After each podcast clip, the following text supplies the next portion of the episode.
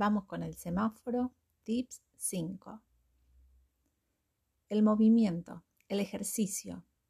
Aquí tenemos que definir un plan de acción contundente.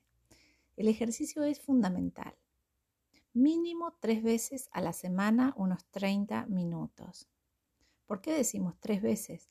Porque si es muy poco, no llega a generar justamente el hábito ni la referencia en términos endocrinos en el cuerpo. Cuando hacemos ejercicios se genera serotonina, dopamina, endorfinas, todas hormonas de la relajación y el bienestar.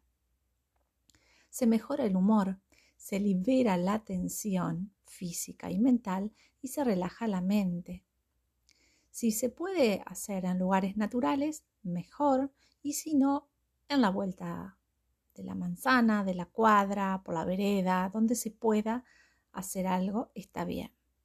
No es lo indicado, pero si estás dentro de un lugar que es un espacio cerrado, también ayuda ponerse una buena música y activar el cuerpo. Otro tips que tiene que ver con el movimiento es en la mañana abrir los ojos y agradecer. Cuando abrimos los ojos y tomamos conciencia de que nos hemos despertado, debemos agradecer. A veces no somos conscientes de lo mal que la pasamos por no ser agradecidos.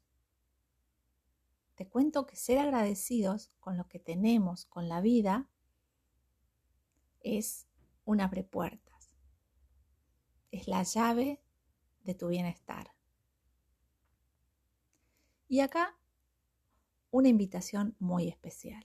Al despertarte, hacer la del gato. Esta me encanta. Hacer la del gato. Sí, estirarse completamente. Estirarse para arriba, para abajo, hacia el costado, hacia el otro. Así generamos la sensación de satisfacción a primera hora de la mañana y nos presentamos a la vida con esa actitud es importante que estos movimientos que tienen que ver con la elongación, con la flexibilidad y con la liberación de tensiones se realicen, algunos a la mañana y otros durante el transcurso del día, ya no al final para no generar una activación que en realidad no queremos. A la noche lo que queremos es generar más bien un clima adecuado para descansar ir bajando nuestra energía o nuestra actividad. Entonces, aquí con el tip 5 de movimiento, un plan de acción contundente.